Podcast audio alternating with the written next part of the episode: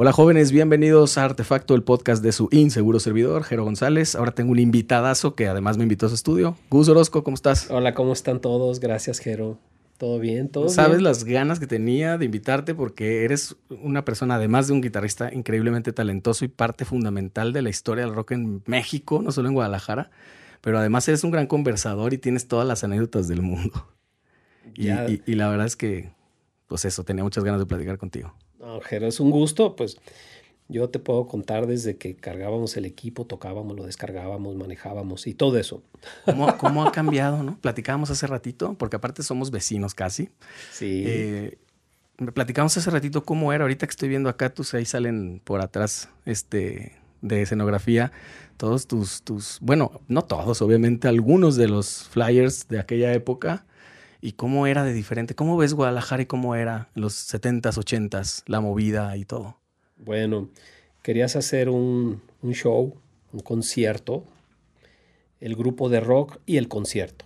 Entonces tenías que conseguir las bocinas, tenías que hacer un circo para que te dieran el permiso en el ayuntamiento. Eh, venga y justifíqueme cómo ese evento no va a tener algún algún aspecto negativo. Claro. Eh, los jóvenes de hoy eh, no pueden escuchar rock porque los puede dañar el cerebro. Que tenía además el, claro, el super estigma de que, o sea, no, no hay que olvidar que veníamos de, de este tema de una década anterior del, del pues de la banda y esta cosa, ¿no? Sí, sí. Entonces en los setentas, pues conseguías la bocina de un amigo, la subías a una camioneta, llegabas, la bajabas, te hacía falta cable, salía corriendo a una, ferretería y luego ya si lograbas hacer que el equipo suene, ya, ya era el, primer, el primer escalón. Después, a probar. Y oye, que los micrófonos y que tenemos un mixer de 12 canales, ¿cómo le vamos a hacer? Pues entonces tráete otro mixer de 6, ahí metemos la batería y de ahí lo conectamos a, a dos canales del mixer de 12 todo eso, Jero, era conseguir el cable, conseguir la extensión. Ya empezaste a probar, se fue la luz. ¿Y ahora qué hacemos? Bueno, hay que traerse un cable y conectarlo directo al centro de carga. Y así era. Oye, ¿y cómo es que, o sea, ya me estás hablando ahí de cuando ya estaban tocando full, no sé, tal vez estás pensando en la época de Sombrero Verde, pero me queda claro que no fue tu primera banda, ¿no? Vámonos así como cronológicamente, cuéntame cómo fue tu acercamiento a la guitarra, ¿Cómo fue tu acercamiento a la música en general? Cuéntame. Pues yo creo que cuando uno ya está tocado por la música, te toca desde, desde que tienes uso de razón. Yo me acuerdo que a los cuatro años, cuatro o cinco años, estaba mi hermana estaba recibiendo una clase de acordeón. Fue el maestro y le dio su clase de acordeón. Entonces, yo estuve mirando a distancia, escuchando toda la clase, después agarré el acordeón y yo ya me había memorizado las posiciones del teclado y la toqué. Entonces era una sed eh, incurable por ¿Qué edad tenías más o menos? Pues creo que cuatro o cinco años. Una hermana mayor, obviamente. Sí, sí, sí, una hermana mayor. Entonces ahí empezó. Eh, la primera vez que toqué el acordeón y, sentí que pude coordinar la mano derecha con la izquierda y saqué la lección, me di cuenta que por algún motivo me habían dado la música y pues yo no la pedí y me la dieron y no me la puedo sacar y ahí está. Hasta el día de hoy, esta, esta tarde. Sí, después en la primaria eh, clases de guitarra o, veía el tambor de, de, los honores a la bandera y ahí estaba yo buscando el tambor. Y luego las clases de guitarra, claro que me apuntaba. Tuve un maestro que creo que le daba clases a, a todo, a todo Guadalajara, que se llamaba Catarino Preciado. Ah, ¿qué tal? Eh, que daba clases aquí, daba clases allá.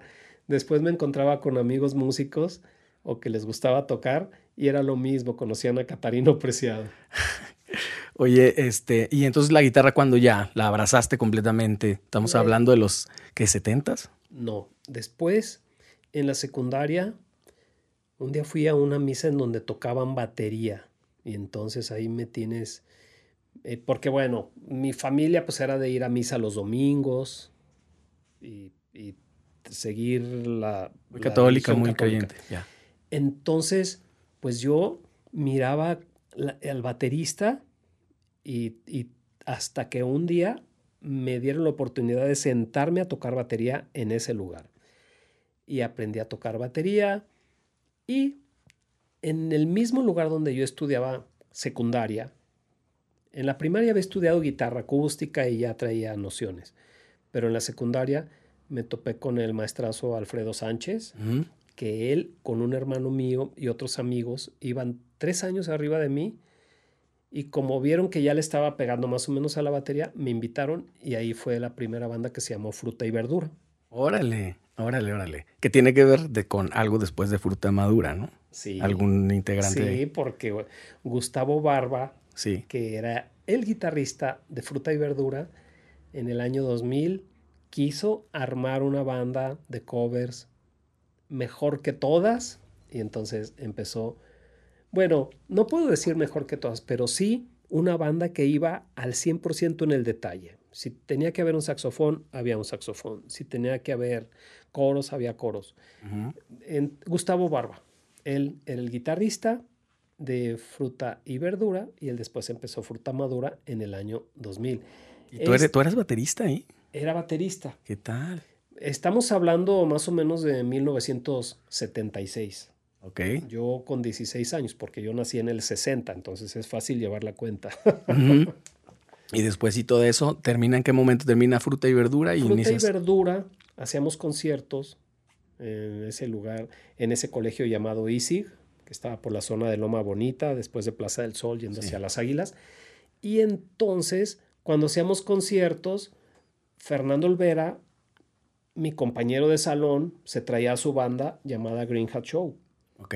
Entonces, pues tocaba fruta y verdura otros grupos que tenían otros amigos llamado Stendek en el mismo salón, eh, de un amigo llamado Sergio Rosales y Fernando con Green Hat Show. Entonces se termina la banda de fruta y verdura y yo me quedo sin banda. Pero mientras yo tocaba batería en fruta y verdura, yo veía cómo Alfredo tocaba la guitarra. Entonces, de alguna manera, ya sabía, ya sabía que yo me fijaba que si el quinto traste, que Total. Repetiste este mismo proceso que con el acordeón. Sí. De estar viendo y, como que casi por osmosis. Por mucha observación. Entonces eres muy observador. sí, sí, sí. Viendo me, puedo aprender la memoria visual musical. Entonces me aprendí las canciones que tocaba Alfredo y, y como me quedé sin banda, pues empecé a sacar canciones. Eh, en aquel tiempo sonaba Peter Frampton sonaba, pues claro, Rolling Stones, Deep Purple, Led Zeppelin. Eh, Led Zeppelin. Entonces, ¿cómo entré? Mi siguiente paso fue entrar a Genja Show. Estaban en un evento tocando una canción de Peter Frampton que se llama Show Me the Way. Sí, claro. Y estaba el amplificador de un hermano mío llamado Arturo que tocaba con Stendek, que era otro de los grupos que se habían armado ahí en, en la prepa entonces le dije, ¿me prestas tu amplificador, Arturo, y tu guitarra? Y ellos, en la canción del solo de Peter Frampton que sonaba con... Lleva el talkbox, ¿no? Guau, guau, guau. Ajá. Yo no me... Como yo me lo sabía, pues prendí el amplificador de mi hermano, agarré la guitarra y atrás del amplificador empecé a tocar el solo. Entonces ellos volteaban, ¿de dónde está saliendo eso? ¿Quién lo está tocando? Órale. Y ya después, pues ya, me invitaron y entré a Green Hat Show que en ese tiempo Green Hat, Show por, Green Hat Show por el nombre me suena que era una banda de fiestas o algo así. Sí, eh, eh, habían tocado en algunas fiestas de amigos, pero ya empezaban a, ir a una kermés, a un concierto, empezaron a, tener muchos eventos en las prepas del estado, en, en prepas particulares y ya, ya tenían armado un buen show. Pero el repertorio todavía eran covers. Sí, sí, canciones de Rolling Stones, de Bee Gees, de, alguna de Led Zeppelin. ¿Y rápido se, puso, se pusieron a componer y hacer canciones propias? Pues imagínate que esto fue más o menos en el 76. O sea, prácticamente en un año sucedió el, top de fruta madura y, fue cuando entré con Green Hat Show. Puede que me equivoque. Pero sí, no, estoy cerca. Claro. Entonces, en esas fechas estuvimos tocando, sacamos muchas canciones, era eh, ir a la escuela en la mañana, volver, comer y a la bicicleta a ensayar, todos, de 4 a 8, todos los días, en un tiempo que se podía. Claro. Entonces, pues sí, ahí sí sacamos muchas canciones, surgió Police, entonces empezó el repertorio a, agrandarse, sí, desde Led Zeppelin. Eh, eh, seguía con Rolling Stones, con Police, con... Ah, ah, todo lo de la época. Eh, había de todo. Claro. y empezamos a tocar en graduaciones, y que la graduación de, de una secundaria o de una prepa. ¿Y si había mucha chamba? Pues... Sí, sí sacaban, la banda se, empezaban a, mantener de ahí. Trabajábamos mucho los coros. Entonces, sí, la banda empezó a amarrarse bien. E, es una de las cosas que más me gustaban de Sombrero Verde, la capacidad que teníamos de hacer coros. O sea, Hold the Line de Totó te la cantábamos en, en tres voces. Las armonías como son. Sí. Y, a, a, mí lo que más me emociona de una banda es cuando hay capacidad de hacer muchos coros. Claro. Y sí, estuvimos en graduaciones hasta que eh, por unos años y ya empezamos a salir a León, Guanajuato, a Zamora, a Mazatlán, a Celaya, a México. Empezó, se empezó a agrandar el círculo y ah, un día apareció Ricardo Ochoa porque Abraham, que estudiaba en el colegio inglés, eh, conoció al Cacual, el hermano de Kenny Avilés. Entonces, pues de alguna manera el Cacual le, le contó a Abraham que su hermana Kenny eh, estaba de novia con Ricardo Ochoa, productor musical. Y pues sí, un buen día apareció Ricardo y nos escuchó y nos aconsejó y nos convenció. Eh, solo vamos a tocar en inglés, ya ves. Ajá. Sí, por la época. Nos convenció que nos pusiéramos a, a componer en español. Y dicho y hecho, empezamos a componer en español y pues la primera canción fue Ascensor. Ajá. Solo quiero estar. Y esa canción la compusimos los cinco. En una tarde de ensayos. Eh, yo creo que es lo más padre, componer en, en formato taller. Que se ponga la banda y que busquen componer alrededor de un tema y que uno empiece a sacar una idea y otro otra. Me encantó porque todo se unió. Todas, ay, perdón. Todas las piezas eh, se, se conectaron y salió la canción. Y el, y el formato, digo, sí, en, ese tiempo sí tenían la, la, reminiscencia gruesísimo de Polis. Sí, de acuerdo. Coral y, y, qué bueno. Sí, no, claro. Eh, yo escuchaba y decía, no sé si hay un baterista, o, era uno de los mejores bateristas. Escuchaba al guitarrista y también me cautivaba Andy Summers.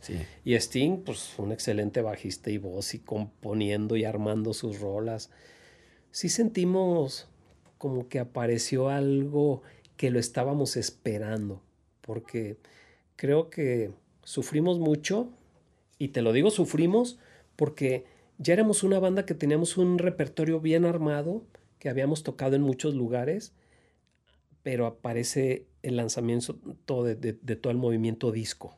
Ajá. Y tuvimos un bajón gacho. Sí, ya no eran tan socorridas, tan contratadas las bandas. No, no. Eh, primero sufrimos e, eso y, después también cuando apareció el DJ, también fue otro bajón. Claro. Entonces, eh, así fue, más o menos la trayectoria hasta llegar a Sombrero Verde.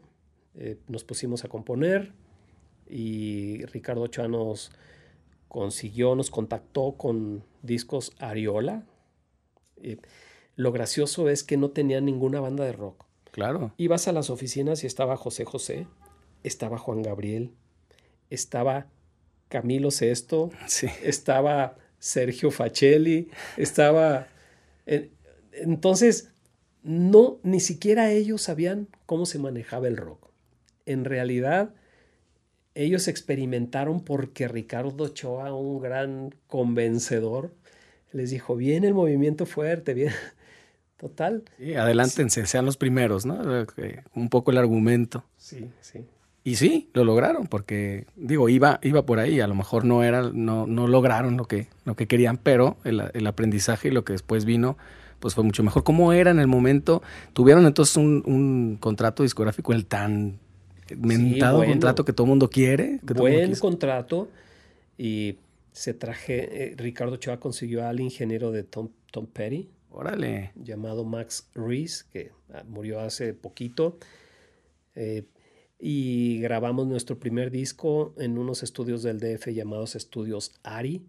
Íbamos tan ensayados que lo grabamos en dos días. ¿Cómo crees?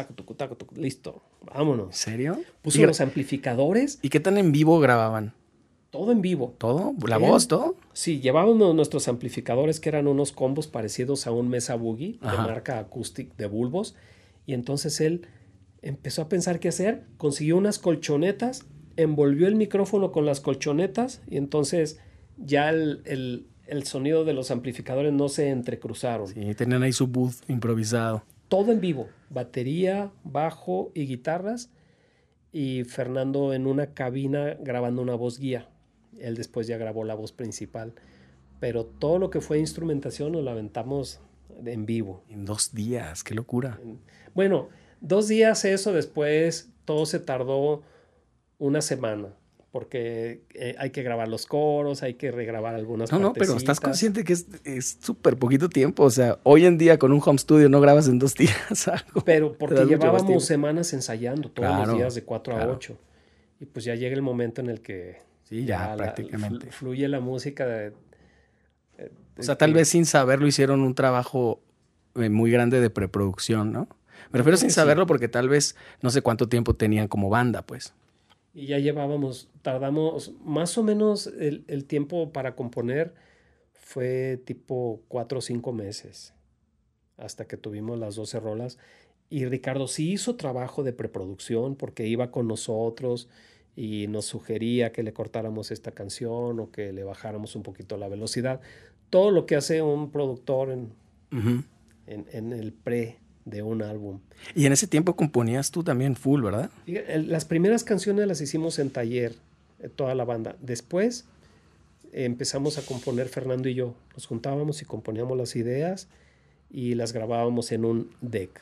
Un deck es una cajita en donde le metes un cassette y conectas un micrófono y grabas de forma magnética tus ideas creativas. Claro, pero estaba buenísimo. Entonces, pues, y de hecho, a veces nos poníamos en momentos creativos y, todo el tiempo, eso sí, Fernando siempre tenía un micrófono y el deck listo para grabar cualquier idea.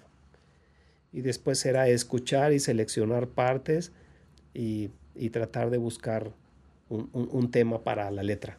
Ya. Y entonces eso ya para el segundo disco fue ya, ya full. ¿Cómo, ¿Cuántos discos hicieron con Sombrero Hicimos dos. El primero tuvo mejor resultado porque estuvimos más libres.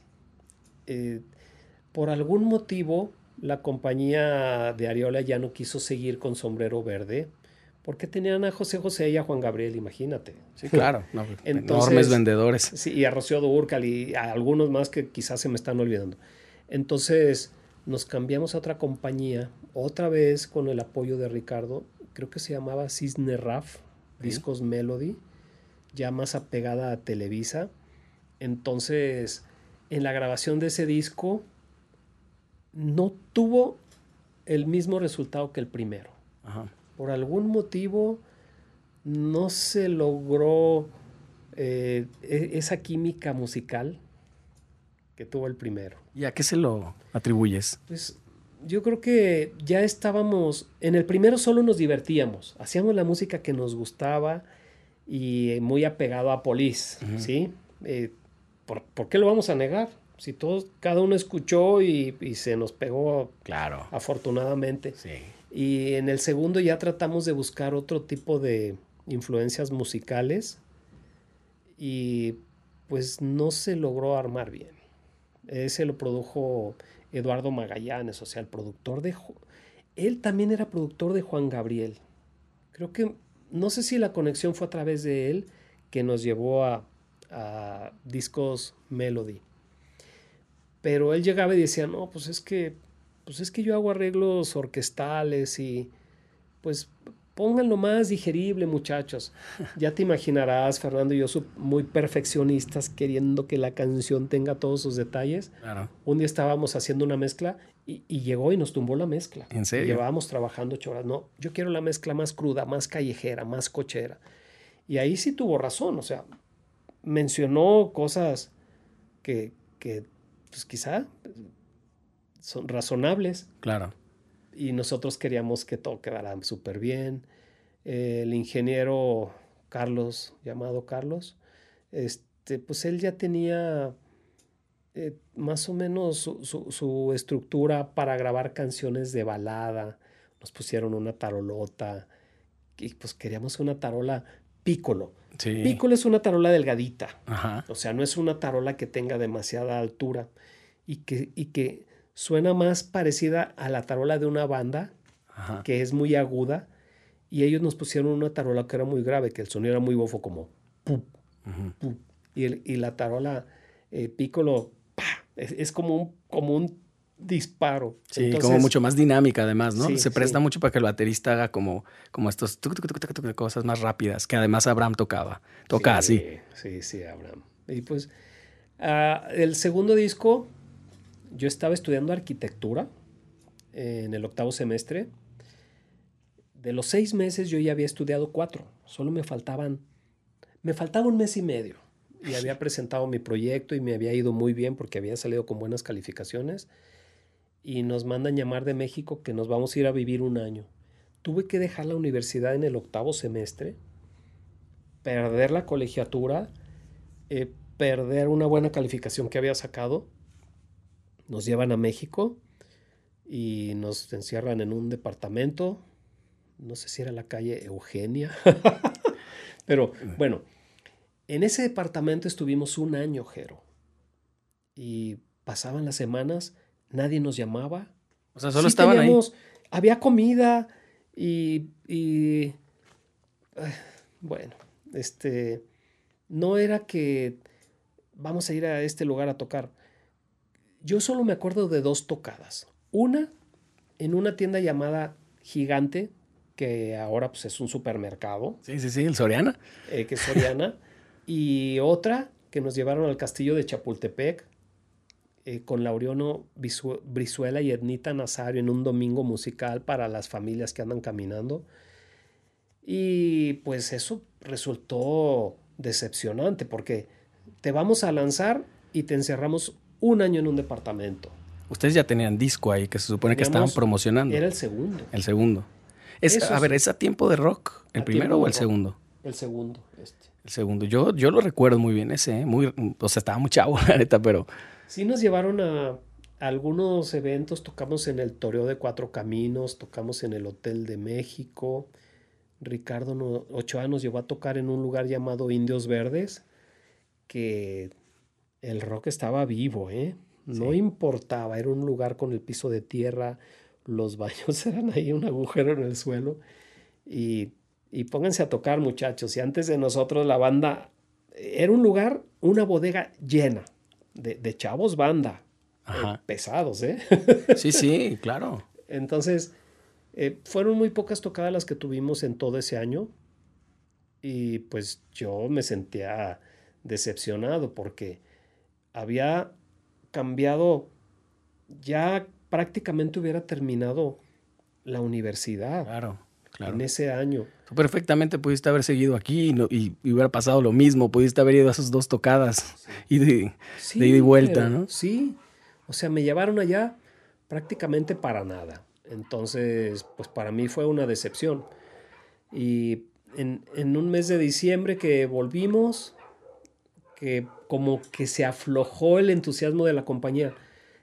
Quizás no sabían cómo promover a un grupo de rock o dónde ponerlo yo me volví a inscribir en la universidad.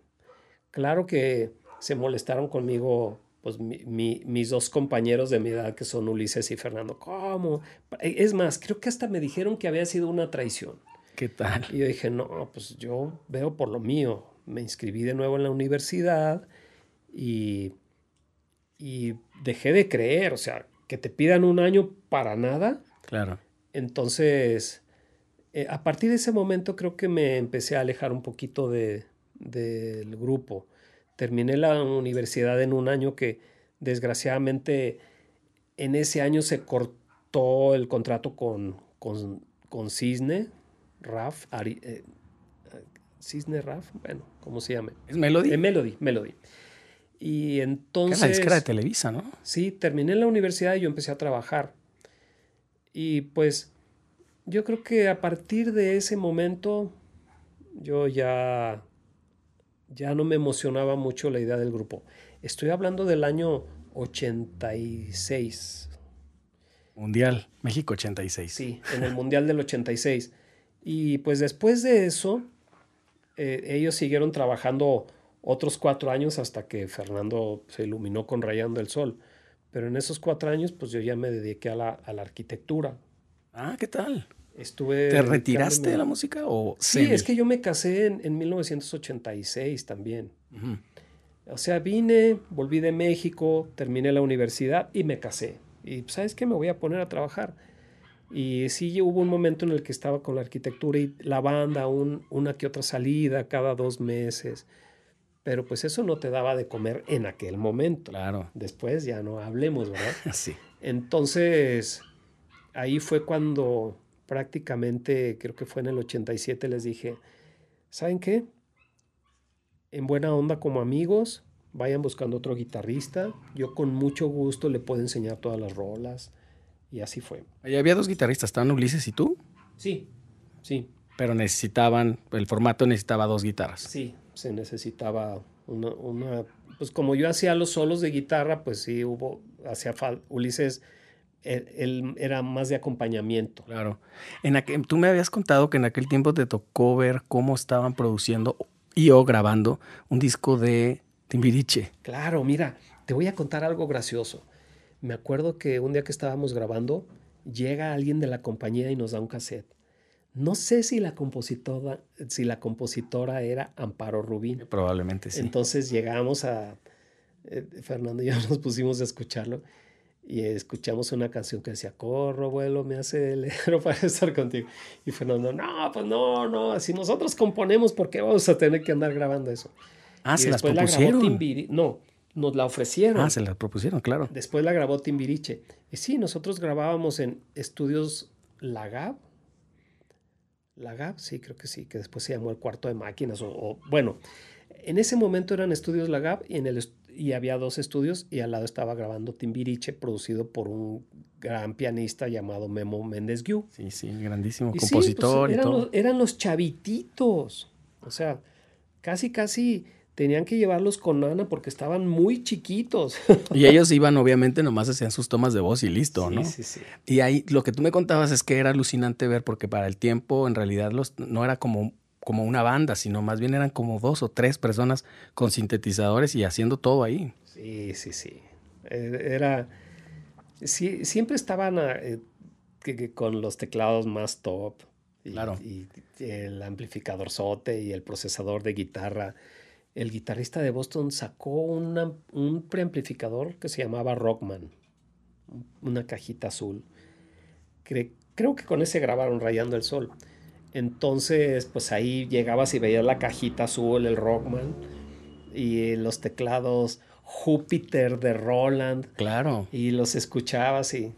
Sí, no, que era, fue, que... fue, muy padre. Era vivir en el ambiente musical, pero eh, eh, estoy hablando eso durante la, el segundo disco que ahí sí estuvimos grabándolo algo así como dos semanas o, o tres, creo que fue. el, sí el año este que se quedaron.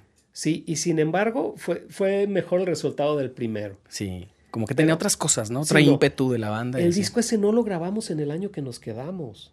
El año ah. que nos quedamos fue después de grabar el disco. Ah, ya estaba. Entonces, pues imagínate, llegaba Laureano Brizuela a Chapultepec, él en ese momento creo que era novio de Nita Nazario uh -huh.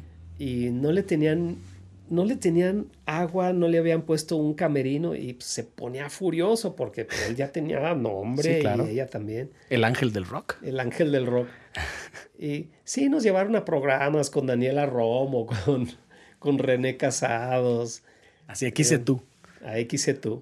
Oye, es que en, en ese momento era top. ¿Cómo fue para cómo fue para ustedes estar en ese? Hubo lanzamientos espectaculares que nos llevaron a programas de, de horario estelar el sábado en la tarde.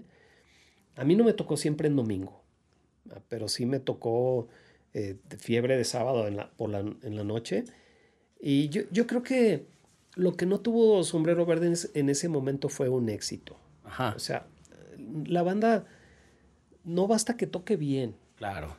puede tocar mal y tener un éxito Sí. y sube. Y puede tocar bien y no tener un éxito y ahí se queda. Sí. Entonces, creo que a pesar del lanzamiento a nivel nacional, con televisión y todo, eh, faltaba el éxito. Sí. Todavía no lo habían escrito. No se quiso dar. Y tú, años después, entonces, ya no ya tú te saliste de Sombrero Verde y dices que pasaron cuatro años, entonces tal vez cinco o seis para que se hiciera maná. Sí, eh, no sé si cuando yo me salí, un, un año o dos después, ellos empezaron a trabajar con Mildred Villafaña. Ojo que no, no estaba yo ahí, pero me lo cuentan, que era la misma manager de Flans. Entonces creo que entre ella y, y Fernando, pues, como yo no estaba, no lo puedo asegurar, decidieron cambiar el nombre a Maná. Entonces, pero sí, todavía tuvieron que estar unos años hasta que se dio el gran batazo de Rayando el Sol. Y en toda esa época que tú empezaste a ver ya de lejos este éxito de tu ex banda, ¿tú qué Mira. estabas haciendo? Fíjate, eh, me salí de la banda y construía. Entonces me llama José Force. Oye, maestro, voy a hacer un grupo que se va a llamar Cuca. No le llegas a la octava. Eh, no le llego. No le llegas. Entonces empezamos a componer juntos y no sé qué pasó que... O sea, te se invitó a Cuca. Estás diciendo que te Eh, invitó. en- eh, yo- yo, en el departamento que vivía, me había comprado una grabadora Porta Estudio, que es una grabadora de cassette que te grababa cuatro canales, que eso ya era mucho. No me digas que era Tascam. Eh, era O sí, Yamaha. una tasca. Tascam. Sí. Y entonces José, pues, creo que le caía cada miércoles y ahí en la tarde nos poníamos a grabar ideas. Sí grabamos una canción calmada muy padre que se llama Y se va, que a veces me dan ganas de regrabarla nomás para que se acuerde José. Pues sí. Estuve trabajando un rato con José, otro rato estuve trabajando con Alfredo Sánchez, que nos poníamos a hacer canciones eh, para tratar de vendérselas a diferentes autores. Otro tiempo estuve tratando de, con Azul Violeta, Ah, ¿qué de tal? Hugo, el chino Inda en el bajo, eh, pero eran ensayos en un mini cuartito Sí.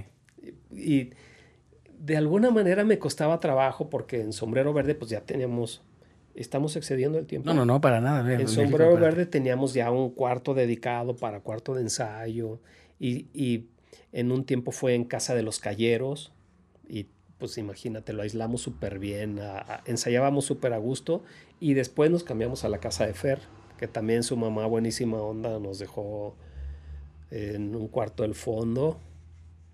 E- Ella los había construido para rentárselos a- a inquilinos. Ajá. Entonces, pues tuvimos que negociar, le teníamos que pagar la luz y... Claro. Ciudad del Sol, Chapalita, Sí, ¿qué rumbo sí, era sí, ese? Era Ciudad del Sol. Sí. Era como la movida La de. calle Colimán ahí, pues ahí estaba zona Federico del Toro, zona Luz y Sonido Zeppelin, claro. zona Rostros Ocultos. Entonces, Todos por ahí. Sí, y sí, luego sí. estaba la otra zona, más, más hacia, digamos, el centro, o no, no sé cómo decirle, de, de Guadalajara, donde estaban los Toncho Pilatos, que eran como los rudos, ¿no? Y la solemnidad. A la Sole, claro. Y, y bueno, muchas bandas que Con las que sí tocaban. Una vez, bueno, cuando nos tocó abrir el concierto de Quiet Riot en el Estadio Jalisco, antes que nosotros tocó Toncho. Ajá. O sea, creo que Carlos de la Torre, el empresario, eh, le dio un- unas rolas a Toncho y otras a nosotros, an- antes de que llegue la banda principal. Qué chido.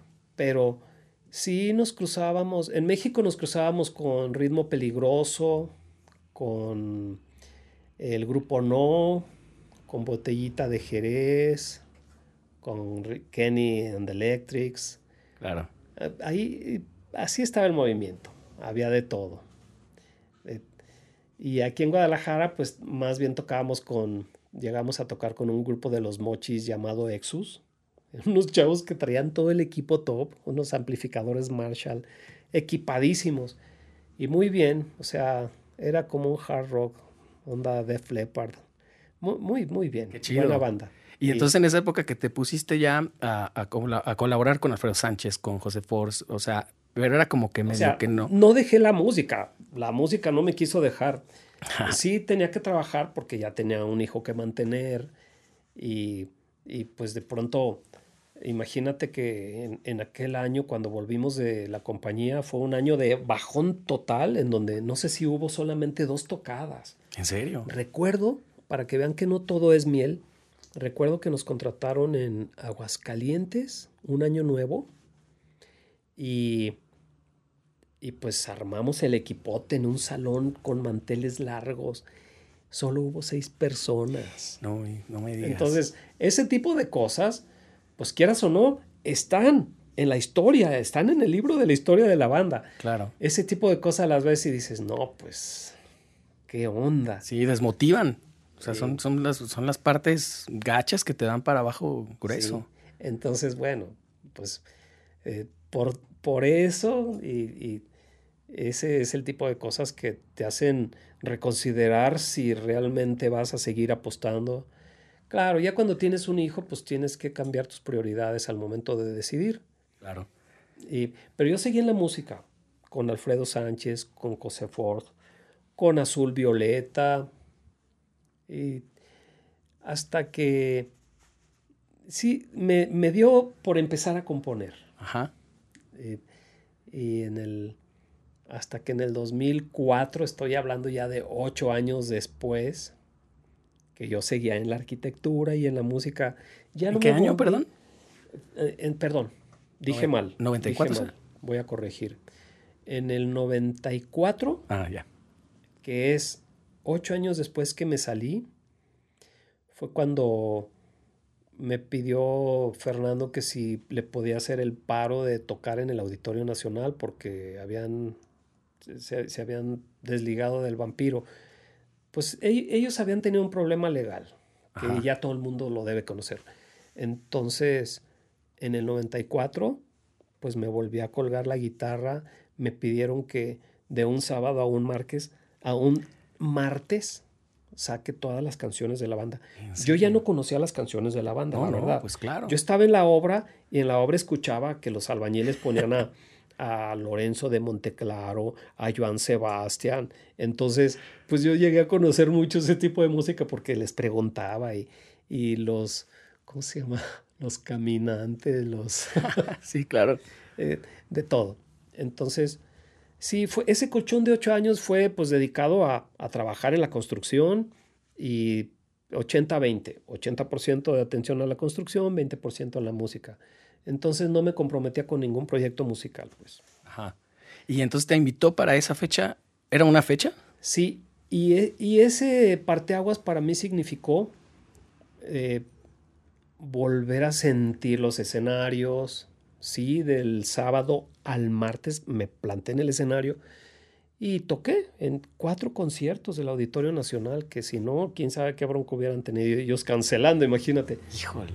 Eh, y, a partir de ahí, pues ya les estuve ayudando todo el año, eh, eh, haciéndoles, tocando guitarra en, en, sus shows mientras ellos decidían quién iba a entrar. Y ese fue todo el 94 y el 95. Entonces, a partir del 95, seguí en la construcción, pero yo cuando andaba de gira con ellos, porque sí fueron más o menos 10 meses saliendo, este, me ponía a componer. Que si estábamos en Colombia, pues salíamos a un lugar y escuchaba las tendencias musicales y me ponía a componer y total que sí compuse varias canciones en Argentina, en, Colombia, en España. Eh, fue cuando me, tocó ir al, Festival de Montreux, Suiza. Qué, padre ese. Eh, ha sido la única vez eh, que, han estado ahí porque se llamó Noches Latinas. Y e, e, en esa tarde pues estuvimos tocando junto con Fito Páez, con Miguel Bosé, eh, Maná. Y en la noche nos invitaron a un bar en donde estaba Brian May, David Gilmour, Miguel Bosé. Y había un equipo y pues se armó el palomazo y nadie agarraba el bajo y sabes que yo lo agarré y me puse a tocar. Estaba el guitarrista de Bosé, ahí se puso Alex en la batería y pues yo me puse a tocar el bajo. Oye, ¿tienes fotos de eso? ¿Está documentado algo? Sabes que no me he puesto, casi nunca me he sentado a mirar fotos. Como que hago y olvido.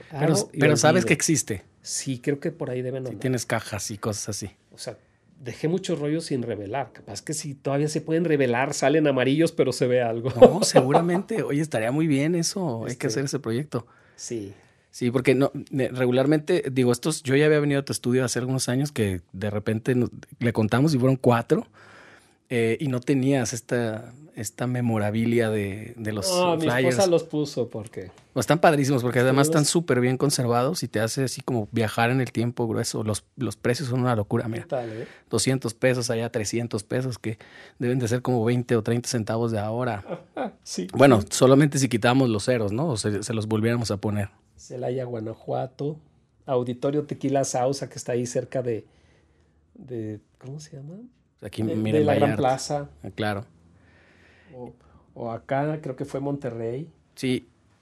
incluso, bueno, eh, ahorita que me, contabas este tiempo, entonces en el que te, en que, volviste a, pues no volviste, en realidad entraste a otra banda, ¿no? Manaya era otra banda distinta a la que tú habías estado. Pues la, la verdad es que eh, muchos me preguntan que si estuve. Sí estuve, pero no entré.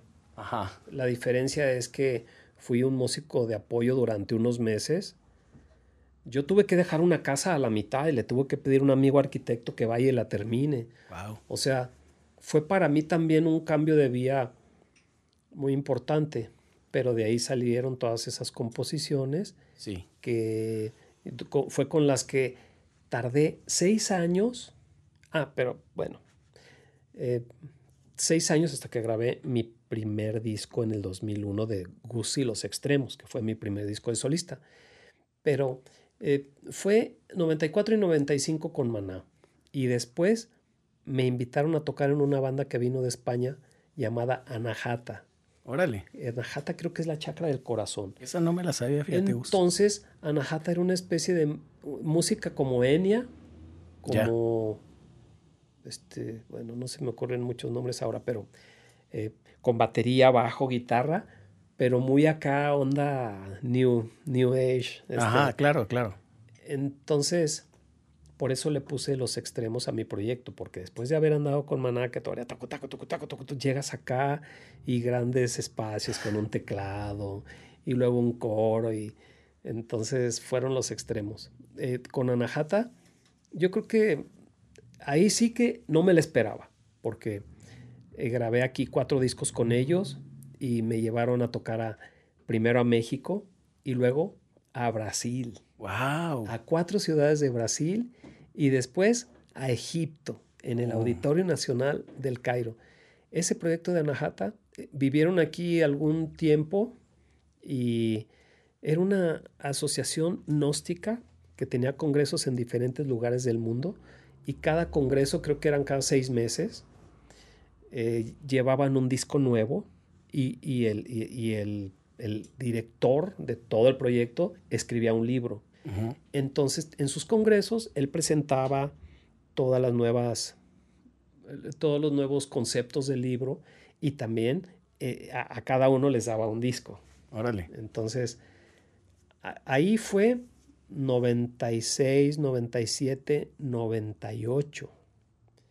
Y en el 99 estaba el proyecto de ir a Japón con, con Anahata, pero se canceló porque consiguieron a Tomita, un músico electrónico japonés. ¿Cómo crees? Entonces, eh, eso estuvo padrísimo. Y pues ya dije, ya si me tocó vivir toda la gira con Maná y la gira con Anahata, pues voy a hacer un disco. Entonces de ahí salió mi primer disco que fue este, Odisea 01, que nació el primero de enero del 2001. ¡Wow! ¡Qué chido! Nació con el siglo. Tal cual. Oye, ¿y, ¿y eso dónde lo grabaste? Ese disco me costó lo mismo que ahora, en aquel tiempo, lo que le invertí a ese disco me alcanzaba para comprarme un Volkswagen Jetta del año. Tardé cuatro años. Por ejemplo, yo llevaba a pues, mi amigo Daniel Kitroser, baterista. Claro, ya lo invité, este, ya lo invitamos, lo voy a volver a invitar. Le dije, mi Dani, este, véngase a grabar las rolas, te las voy a pagar bien, dignidad musical, nos vamos a ir a comer. Entonces, tenía yo que trabajar quizá cuatro meses para tener dos días de músicos bien, bien consentidos, bien chiqueados para que se sintieran bien. ¿Y lo grabaste aquí en Guadalajara? En Guadalajara. ¿En qué estudio? En, ay, ¿cómo se llamaba el estudio de Javier Sánchez de Mr. City que estaba por Plaza México? Ay, no sé. Ay, ¿cómo se llamaba? Bueno, sabes que no me acuerdo. Este lo grabó Raúl Cuevas, que después se fue a vivir a Barcelona y allá ha trabajado con medio mundo, ¿eh? en proyectos grandes. Y este eh, el, chino Arriola tocó el bajo, un buen amigo que toca en Shirley. Sí. Y luego para el trompetista, fíjate, Jero, yo hice mis giras musicales por toda la ciudad para elegir eh, qué onda con el baterista y vi un día a el personal que después fue parte, sí, ahora es parte de mi historia. Ya, ya Lo vi en una plaza que está en, en, el cruce de López Mateos y Mariano Otero. Sí, en, en, Millennium. Eh, ahí tocaron y fui a verlos y me encantó el toque del maestro Kitroser. Gus, tal vez es algo muy osado que te voy a decir, pero yo estaba en esa. No creo que haya habido muchas tocadas ahí, yo estaba en esa. Oh, qué maravilla. Y sí, estaba, estaba Kitroser, justamente, sí. Qué maravilla. Pues él, él fue el que pensé en invitar. Abraham vivía en Seattle, entonces sí tocó una rola Abraham. Un día que vino la grabó. Y, por ejemplo, el trompetista, pues me fui a los lugares cubanos. Eh, había una cantante Rosalía sí, claro. en las nueve esquinas. Y entonces yo fui y me metí a todos lados y ese día escuché un trompetista, Alejandro, ay, se me olvidó el apellido. Es que eh, imagínate, este disco se hizo hace 22 años. Empezó a, empezó a hacerse en el 97 más o menos. Ya, ya 25. Entonces, Alejandro el trompetista lo escuché y dije, Master, véngase y grabe. ¿Y instrumental? No, ¿Tu es disco cantado. es cantado por ti? Es cantado, sí, es, es una onda como afro. No, no, bueno, es como pop reggae. Ya. Y eh, trompetista, ¿por qué? Porque tú conceptualizaste Porque que. en algunas rolas le metí metales. Y luego hay una canción que es con guitarra acústica que se llama Salí de mí. Y ahí quería grabar un corno francés y, y fue buscar a Maika, la, la, que lo tocaba en la Filarmónica de Jalisco, y que me dice que sí, y llegó y grabó Maika. Wow. Entonces, pero fueron cuatro años trabajando, ahorrando. Lo que me ganaba en cuatro meses me lo gastaba en cuatro días chequeando a los músicos. ¿Serio? ¿Tanto así? Sí. O sea, Porque a ti ya tiempo... te había tocado estar del otro lado y sí. te gustaba como dignificarlo. Sí. A ver, ¿quieres contratarme de músico? Yo en aquellos días les pagué a cada uno algo así como 800 pesos por cada canción. Ajá. Entonces, si grabaron ocho canciones, les pagué 6,400 pesos. Claro. Si lo pasamos a dólares, pues es, les pagué 40 dólares por canción. Y pues los quise tratar bien, como a mí me gustaría que me traten. Claro. Si me invitan a grabar o a cualquier músico que inviten a grabar, pues si lo puedes tratar bien y pagarle bien, pues el resultado siempre va a ser mejor. Claro que sí, claro. Entonces, sí, así fue, seleccionando poco a poquito. Yo hice todo lo que fueron los teclados, eh, onda programación con secuenciador. De hecho, lo tengo por allá. Ah, imagínate eh, que de, de, tanto darle a las teclitas, me acabé la pintura. Sí, sí. Fue un secuenciador que estuvo desde... Era un Roland MC50. Sí, sí los conozco, perfecto, claro. Aguantó desde el 95 hasta el 2001, fueron como seis años. Eh, le ponías un disquete magnético. Todavía tengo disquetes ahí. Ya, Oye, y, ya la, y ya la época, por ejemplo, cuando de lo que a ti te tocó en el 86, haber grabado de esa manera y eso, y para tu disco, primer disco solista de los extremos, pues ya el mundo, la industria, la tecnología había cambiado grueso, ¿no? Entonces ahora te fue, no sé, más fácil, más difícil. No, pero aquí hay algo que me gusta mucho contar. Eh, ese disco fueron cuatro años de trabajar, ahorrar y estoy seguro, me costó lo que hubiera costado un Jetta nuevo. Sí, sí. Entonces nace el disco en el 2001 y imagínate el diseño de la portada, la maquila de los mil discos, los registros de las canciones. Todavía era un formato de compañía disquera. Entonces empiezo a tratar de promocionarlo yo mismo y pues me topé con pared. Cuando dices el formato de compañía disquera, ¿te refieres a que la industria estaba así? No, no que tú estuvieras en una disquera. No, todavía mandabas a hacer tus discos, ah, ya. Eh, promocionabas, ibas al radio, a la tele y lo vendías. Yo pues, los tenía en, en, Mix Up y en Mr. CD, o sea, vayan y cómprenlo. Ajá. Pero en ese momento. tú fuiste y los llevaste. Sí, sí, sí. En ese momento empezó la, la piratería, ya. O sea, el internet, el boom. Fue la caída fue como que saliendo el disco y, y, y, muriendo la, la, música. Claro. muriendo. este, y el primer disco fue así, grabado en estudio, eh, amplificadores, guitarras microfoneadas, batería, bajo. Y, pues el segundo disco lo compuse. Eh, ah, en el 2001, ese día sí tomé la decisión y dije, cuelgo el título de arquitecto, me voy a dedicar a la música, tope en lo que tope. Oye, con razón se llama Los Extremos, tú eres muy extremo, Gus. Eh, sí, sí, ahí sí colgué el título y eh, era dedicarse a la música porque en Egipto se me acercó una mujer, es que ellos trabajaban mucho lo que era la evolución del espíritu y, me dice, tú tienes la eh, brasileña, ah, tú tienes la música por dentro y si te quedas con ella y no la compartes, te va a hacer daño, porque te la dieron para que se la devuelvas a la gente. y, hizo mucho eco en ti eso. Y que me, me da así como toque mágico e, eso que me dijo. Entonces colgué el título y dije, vuelvo a la música, disco nuevo, empezamos. Eh, y pues sí, fueron dos o tres años de andar tratando de acomodar un disco que realmente no lo logré porque estaba difícil. Oye, estación de radio, no seas gacho, dame el paro, pon la canción. Y, pero es que la programación. Con muchos contactos que conservaste de, sí, de, sí, entonces. Y, aún teniéndolos, no pude hacer nada. Eh, quizá algunos pues, lo hubieran podido hacer, pero ya entrándole por otro camino de payolazos y eso. Claro.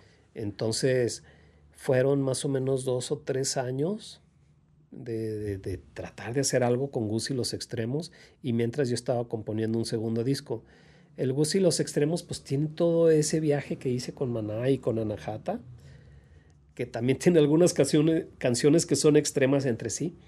Y este, el segundo disco pues ya fue, eh, me, me dice Cristina, mi esposa, le digo, quiero hacer el disco pero no tengo lana. Entonces ahí fue donde empezamos a reconfigurar todo. Me dice, no tienes dinero, pero tienes tiempo. Y pues me puse a estudiar producción en YouTube, o sea, producción por computadora. Y sí, dicho y hecho, apareció el japonesito de cinco años y, y gente latina en todos los países diciéndote, mira, así y así. Y, y, claro que para mí el YouTube eh, es un maestro mundial y, cualquiera que quiera aprender algo lo puede aprender ahí. Sí, sí, Realmente es el maestro mundial de lo que me digan. Y pues yo así aprendí producción en computadoras.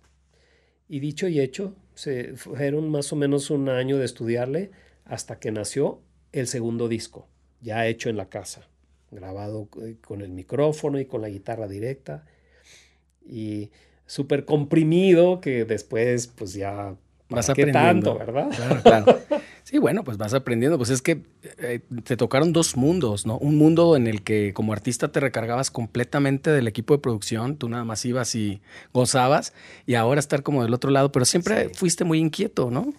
Sí, me, me, puse a estudiar mucho todo lo que fue el mundo MIDI. Por ejemplo, MIDI fue la primera vez en la vida que a través de un teclado podrías tocar y sonaba una batería. Antes no era así, tenías que ir a una grabadora y grabar al baterista. Y a partir del mundo MIDI, sí lo venía yo estudiando mucho el mundo MIDI, pero no producción en una computadora ya con los programas de grabación.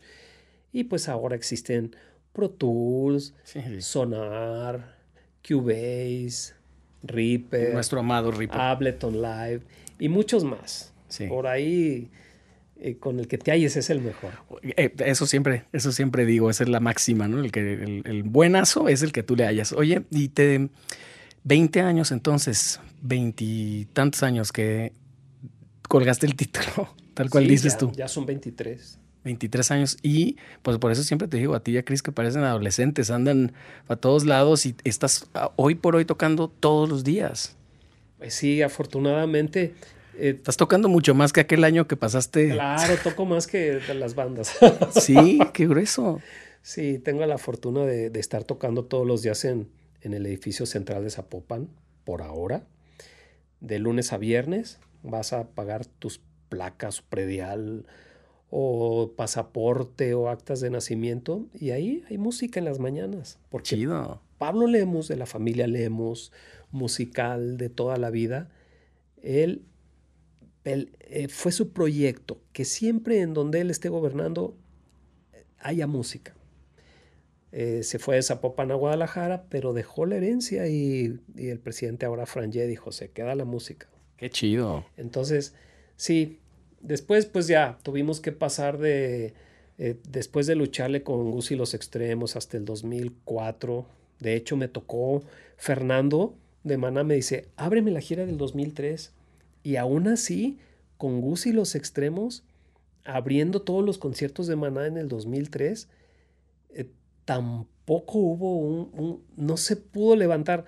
La conclusión es que si no tienes una compañía que ya tenga todos los lazos amarrados de manera independiente en aquel momento, yo no, no lo logré. Claro. Ahora hay chavos que lo están logrando. Sí. Pero ellos están inventando el nuevo camino. Claro, porque la cosa cambió todavía más. Ajá.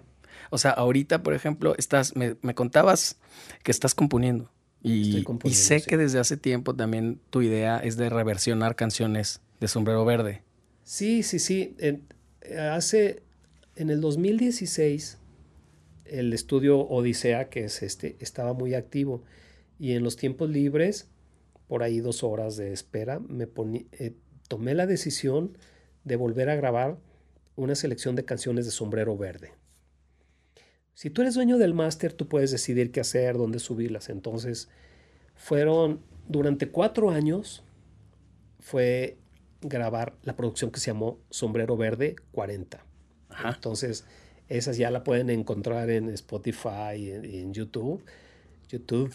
Y eh, precisamente fue cómo me hubiera gustado que las canciones sonaran en aquel momento, porque a veces llega el productor y te jala un poquito a su gusto. Sí, sí, por supuesto. Y, eso está bien, pero después como que no te gusta. Cuando me ha tocado producir les digo, eh, yo haría eso, pero ustedes tomen la decisión y yo los voy a apoyar en la decisión que hayan tomado. Eh, eh, acordándome de, de, de, esos cambios que le hicieron a las composiciones a tus creaciones, pues me trato de ser muy respetuoso cuando estoy haciendo una producción. Y qué bueno que lo veas así, Gus. Sí, porque eh, si así te nació y así fue tu primera idea, así es. Punto. Sí, sí, sí. El, productor tiene que más bien sacar, ¿no? Lo que ya trae, ¿no? el, artista en este caso. Gus, a tus, si los cálculos no me fallan, 63 años. Eh, próximos días. En los próximos días. Ah, bueno, ya nos invitas a la fiesta. Eh, ¿Eres feliz al día de hoy? Ay, ¿y, por qué? Sí, soy feliz, la verdad, sí. ¿La música te hace feliz? ¿Tu esposa, tu familia? Sí, sí, soy feliz. Eh, siempre en las familias, por ejemplo, el ADN musical, pues lo tienen mis dos hijos. Uno toca batería con... con Increíble que toca además. con Megatón. Con Megatón. El otro vive en Taiwán y acaba de venderle una canción a una compañía de cartitas que se llama Magic. Y contrató gente del ambiente musical en Taiwán, tocaron una guitarra que se llama Ruan y luego el duduk, que es esa flauta de 3000 años, y luego el erhu, que es como un violín que no tiene teclas, creo que lo tocan en el aire. Este, sí, soy feliz porque sabes que me dedico a lo que más me gusta. Y la idea fue voy a hacer lo que más me guste sin importar el dinero. Oye, eso es buenísimo. Y pues si yo te me salgo a entrevistar a 10 en la calle te van a decir, "No, primero es el dinero y luego es el amor." Y aquí no, primero es el amor y luego es el dinero. Claro, claro. el amor e por la música. Sí, porque el éxito, yo creo que es la, el mero hecho de hacerlo, el, el, mero hecho de hacer la música, ya. Eso, ese ejercicio ya te provoca felicidad y es un éxito para ti. Si, es, si hay un reconocimiento mediático, pues bienvenido, pero no es como que lo que esperas. No, o lo que... a esta edad ya no, ya no, eso ya no importa.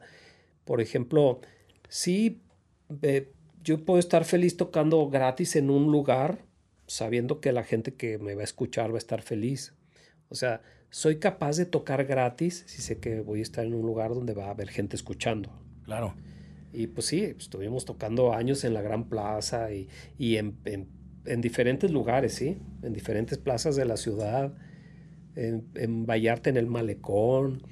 Eh, hemos, eh, esa ya, ya fue otra vida que la tuvimos que reescribir con la música instrumental. Sí. Porque después del 2004 que vi que Gus y los extremos definitivamente, si no estás en una compañía, son conclusiones que te cuesta mucho trabajo o quizá te cuesta años aceptarlas. Sí, sí. Entonces, ¿sabes qué? Vamos a hacer un proyecto de música instrumental.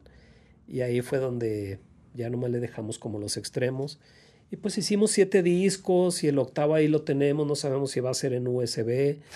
Acabo de hacerle una versión sí, claro. a, a, música ligera en bossa nova. Entonces, sí me gusta mucho reversionar canciones, pero también componer. Claro, yo creo que tú como guitarrista, eh, a veces creo que no sé, como que se, se hace el repaso de que todo mundo hace y de repente buscarle un poquito más y escuchar los discos que tú grabaste y en la época que fueron, yo creo que tú estabas definiendo mucho el sonido del el rock en español o del rock mexicano. Y creo que eso, que, que, muchas bandas te deben muchas cosas a ti, tal vez indirectamente. Pues estábamos en la búsqueda, muchos juntos, o sea, puede ser que Sabo, Saúl y yo, y por ejemplo, cuando grabamos el segundo disco, nos llegó el director de la compañía y nos trajo un disco de tequila y otro de Mecano. Nos Ajá. dijo, chequen, chavos, para que vean por dónde va la cosa. Y pues sí, a, éramos muchos buscándole un camino a, al, al rock en español. Es más difícil acomodar una letra en español que una letra en inglés. Sí, en el formato de rock, y, claro. Y en aquel tiempo nos topamos con eso. Y pues sí, mira, si, si me tocó ser semilla, Ah, pero espérame, olvidé mencionar al personal. Claro, claro, ahí se nos el, olvidaba. El personal en el 2001 que colgué el título, casualmente aparece Andrés Aro y me invita a, particip a, participar en sus discos de solista. No sé si grabamos cinco discos de solista de un proyecto que primero se llamó La Banda del Recado Ajá. y luego se llamó Los 7K y, y después pues vino de la feria de la música y dijeron, vamos a invitar al personal para que vuelva a tocar en, en, en, la, en, la, primera, en la primera edición de la fiesta de la música. Uh -huh. que lo que es la feria del libro, el personal tocó en la primera edición de la feria del libro. Entonces se armó el personal y pues sí, ahí, ahí el personal volvió a renacer gracias a esa invitación. Ajá. Estuvimos tocamos en un evento especial que fue la, la, la, la, Feria de la Música y luego después en Rock por la Vida y luego después en Vive Latino y, y también eh, soy parte del personal desde ese entonces. Sí. Y me cuando, encanta. cuando en los 80 te tocó, eh, digo, conocerlos, pues supongo que por Alfredo y este rollo, el, el, sí. el tema del personal, ¿pero tocaban juntos o algo así o no tanto no, así? No, no, nada. Yo... Eh, éramos tan dedicados en Sombrero Verde que prácticamente no teníamos tiempo de ir a escuchar otras bandas. ¿Pero no coincidían en escenarios, sí? No, no. ¿Sabes que nunca me tocó coincidir? Solo cuando estaba trabajando con José Force, me invitó a un cumpleaños en un lugar llamado la Casa de los Conejos, Avenida López Mateos. Claro, sí, yo ahí fui unos 15 años. Llego y ahí estaba el personal. En ese momento se había enfermado ya, estaba muy, muy mal de salud el, baterista, el gran Pedro, que, que baterista. Y ese día estuvo tocando Bola Domene. Órale, gran baterista acá, tapatío. Y, pero sí estaba cantando Julio. Y me acuerdo que cantaban Te quiere el escoba y el recogedor. Una rola que yo le pregunto a Andrés Saro, ¿qué onda con esa? Y me dice, pues no, nunca la grabamos. Le digo, pues el día que quieras nos juntamos y la grabamos. Oye, sí. Sí, ya. Fíjate que con mi brother Andrés Saro, pues ya llevo más años trabajando que los que trabajé con mis brothers de Sombrero Verde. ¿Qué tal? con Andrés Saro ya llevamos 23 años juntos hicimos una ópera de, de ¿cómo se llama? El ánima de Sayula. La hicimos con, con formato de, de, mariachi, pero sin trompetas. Ok. Tipo son jalisciense. Y hemos hecho muchos proyectos, ¿eh? También con Andrés Aro, yo creo que ya, si son, creo que son hasta 20 discos los que hemos hecho. Sí, talentazo también el Boy. Tuvimos oportunidad, yo con una banda que tenía Gran Mama, este, hicimos una canción de... con su compañía, ¿verdad? De discos imposibles. Ajá, hicimos una canción de, del personal, un par, y, y, él nos acompañó una vez en el Roxy. Ahí tenemos una foto que sale también Kitroser. Y yo tengo como 8 años, no, no es cierto. ¡Qué maravilla! no, así como unos 20, yo creo. Pues este, sí, bueno, ya ya le sacamos cuentas, ya casi van a ser 50 años de andar en esto. Oye, Gus, volteando al pasado, ¿hay cosas de las que te arrepientes en tu carrera musical? Ay, no, el yo defiendo el derecho al error. Sí. Te voy a leer algo. Por favor. Eh, si hubiera madurado antes, a, ver si no la he borrado, pero, pero esta frase me encantó porque ahí es en donde yo digo, todos tenemos derecho al error. Entonces, yo soy de los que piensan que haría lo mismo, hubiera hecho lo mismo. Sí, porque tenías los mismos elementos para tomar las mismas decisiones. Sí, eh, están sentados dos, creo que es el principito y, y un lobito, y le dice, si hubiera tenido madurez no hubiera cometido los errores. Y el otro le dice, si no hubieras cometido los errores no tendrías la madurez. Exactamente. Entonces, no, pues no, no. Eh, la música, cuando la quise hacer para vender, me estresé. Entonces llegó un momento en el que dije, no, ahora la música va a ser para compartirla. No me importa si se vende o si no se vende. Y ella solita se ha ido abriendo caminos. Desde el año 2001, hace 23 años, he vivido, con mi esposa hemos vivido de la música. Es una gran bendición. Y, y la música te abre caminos. Eh, a veces se han cerrado unos que estás tocando en un hotel y, que, se acaba y vas a tocar a un restaurante y que se acaba. Abrieron una nueva plaza y van a tener 10 meses de sueldo para los músicos y te toca estar ahí. O ahora que estamos tocando en el ayuntamiento. O si no, pues nos fuimos a tocar a la calle. Eh, eh, Abrirte tú, los propios caminos. Sí, es, es, lo padre de esto que ya no se trata de, que quiero vender, quiero vender. No, eh, es diferente el objetivo. Es como tengo la música, la quiero compartir. No solamente Gus, te admiro como músico, sino te admiro como persona por esa forma de pensar que tienes. Y la verdad es que te agradezco muchísimo que te hayas ah, dado la oportunidad. Sé que no hay mucho material de, ti platicando eh, y, abriendo, aparte que me abriste acá tu estudio y tu casa, pues buenísimo. Te lo agradezco de verdad de, corazón. es un gusto. Y pues espero que hagamos algo pronto. Ya, Tuviste una vez tuve yo la oportunidad de tocar contigo y con el maestro. Sombrero Verde 40. Sí, que eso para mí estuvo alucinante porque. Diego en la batería. Yo desde que, desde que tengo. Salí cantando. Sí, sí, buenísimo. Desde que me acuerdo, pues, las canciones de Sombrero Verde fue con lo que yo nací y, sin duda me influenció también, ¿no? Desde muy chavito. Entonces, estar acá contigo de repente es una alucin. Pues ahí está, conozcan el proyecto Sombrero Verde 40, que fue mi, mi, versión de una selección de rolas de sombrero verde. Buenísimo, Augusto. Te agradezco mucho. a ti. Nos vemos pronto. Muchísimas gracias. No, pues gracias a todos. Hasta luego. Bye bye.